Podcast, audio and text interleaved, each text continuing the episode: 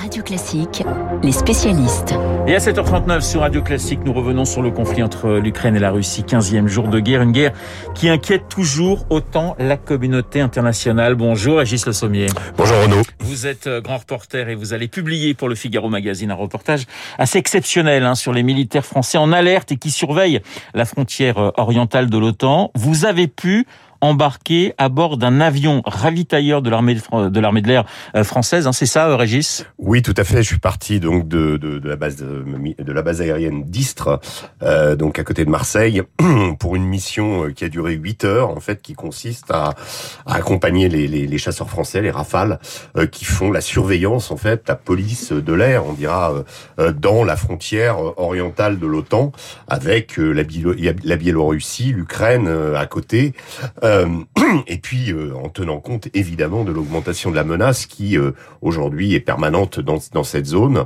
Ils sont, je dirais, des, des presque les vigies de l'OTAN puisque ce sont eux qui sont chargés justement en cas d'attaque ou en cas de d'escalade justement. Ils sont aux premières loges, vraiment. Alors vous êtes à bord d'un avion ravitailleur auprès du lieutenant-colonel Moussa. Vous pouvez nous présenter cet, cet officier de l'armée de l'air? Alors cet officier, le, le commandant de bord du C-135, donc c'est lui qui effectue les manœuvres, qui a la charge euh, d'effectuer les manœuvres de, de, ravitaillement des chasseurs. Euh, alors pour une pour une mission de, de 8 heures, c'est quatre ravitaillements. Euh, c'est une opération toujours compliquée et euh, voilà et le, le donc le, le, le ce qu'il faut savoir, c'est quand on est dans un avion ravitailleur, c'est comme quand on est dans un AWACS, un avion de surveillance, on est extrêmement vulnérable particulièrement dans ces zones. Les chasseurs, eux, ils peuvent accélérer. S'il y a un missile, ils peuvent éventuellement trouver une parade. Nous, c'est beaucoup plus difficile. Donc, il faut éviter de se retrouver dans, dans le dans le schéma, dans euh, sous le sous la, la menace des systèmes sol-air de euh, de l'adversaire, c'est-à-dire euh, de la Russie qui est, qui est à côté. Quoi. Alors, il met le cap sur la frontière entre la Pologne et la Biélorussie. Sa mission, eh bien, il vous l'explique à bord de son avion. On l'écoute. Concrètement, ce qui s'est passé, c'est que les chasseurs, les avions de chasse, se sont mis dans une zone euh, qu'on appelle le close air patrol, dans laquelle euh, ils patrouillent le long de la frontière pour s'assurer qu'aucun aéronef non désiré ne puisse la traverser. Pendant que les chasseurs assuraient cette mission, nous, le ravitailleur, nous étions dans la zone de ravitaillement qui nous est dédiée. On écoutait en se mettant à leur disposition pour s'assurer qu'à chaque fois qu'ils avaient besoin de carburant, nous étions prêts à le leur livrer. Régis, là, on est à bord du ravitailleur. Hein. Oui, oui, on est au, au, à la verticale de la Pologne. On est, euh, voilà, on est sur pas très loin, effectivement, de la, de la Biélorussie. Et donc, ce, cet officier me, me, me, confie un petit peu la, la, le sentiment des hommes, parce qu'ils sont extrêmement concentrés sur leur mission. C'est des, des, vétérans, ils ont des centaines d'heures de vol derrière eux.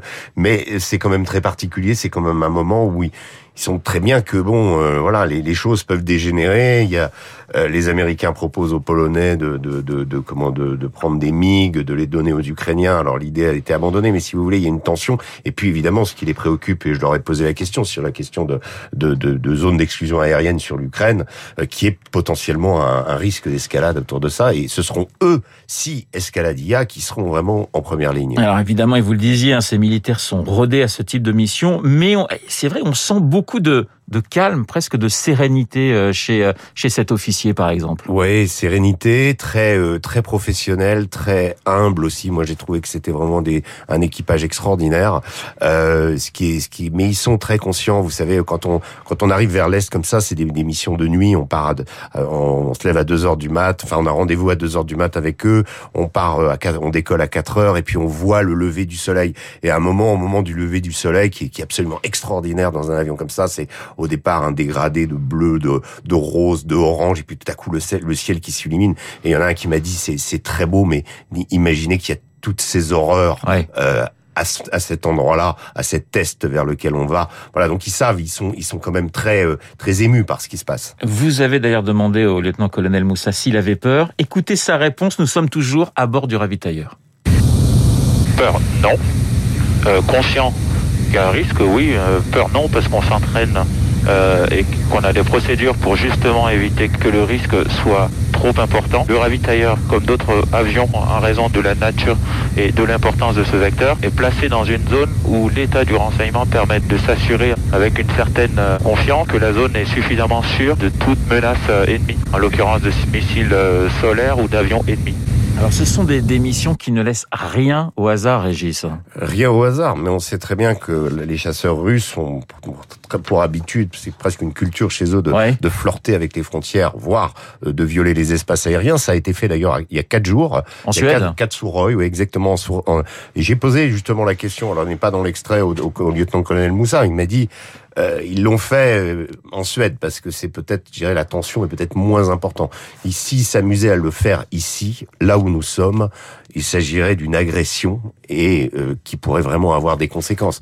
Donc, donc là, voilà, on est vraiment euh, à l'épicentre de la nouvelle guerre froide. Jusqu'à présent, en tout cas, c'est ce qu'ils vous disent. Hein, ces, ces, ces, pilotes, ils n'ont pas croisé euh, de chasseurs russes. Ils disent, ils le disent de, probablement, enfin probablement pas. Voilà, il reste un petit peu, un petit peu mystérieux, un petit peu flou dans l'interview que j'ai pu écouter en, dans son intégralité. Oui, ils sont pas, euh, mais une partie de la mission est quand même classée confidentielle, donc ouais. on est quand même dans du, euh, voilà, on est, on est dans, dans, dans, dans quelque chose d'extrêmement. Euh, donc il y a des informations à pas divulguer, il y a des informations euh, nous-mêmes que nous nous nous ne pouvons pas euh, relayer, euh, notamment on écoute les conversations et bon, on sait très bien qu'il y a des choses qu'on va pas dire quoi. il s'agit de leur propre sécurité et mais en, en, en tout état de cause, c'est des voilà, ce sont des, des, des, grands professionnels, donc ils appliquent ces principes. Mais je j'ai noté, moi j'ai déjà volé avec euh, avec pas mal de, de, de dans, dans des d'autres types de missions en Afrique et autres, mais là je, je me rends compte que c'est c'est il y a quelque chose, il y avait quand même quelque chose de, de très particulier. Oui, parce qu'il y a les Russes en face. Voilà. Et ça change un peu la donne quand même. Exactement. Mais il y a cette idée et euh, du côté des, des officiers de l'armée française de dire nous on, on est dans la dissuasion quoi. Alors, c'est l'idée, elle est centrale, quoi. Bien sûr, ils n'emploient jamais le mot de guerre. Il y a une guerre qui se déroule sous leurs pieds. Euh, mais eux ne sont pas là pour euh, et ils rappellent en permanence évidemment la, le caractère défensif de l'OTAN et de la mission qui donc c'est une mission de surveillance et de police de l'air.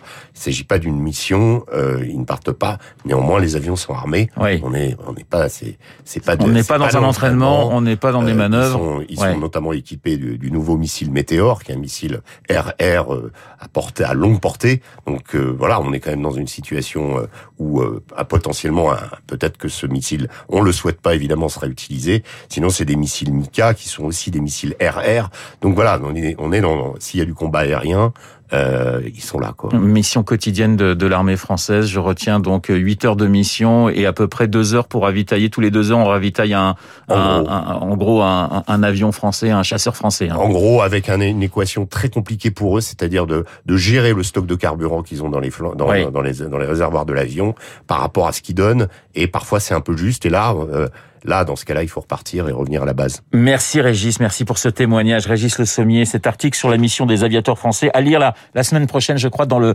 Figaro, Figaro Magazine. Merci encore Régis. Dans un instant, le journal imprévisible de Marc, direction ce matin Versailles, sommet européen chez Louis XIV, Versailles QG de la diplomatie française. C'est le thème de Marc ce matin, le journal imprévisible.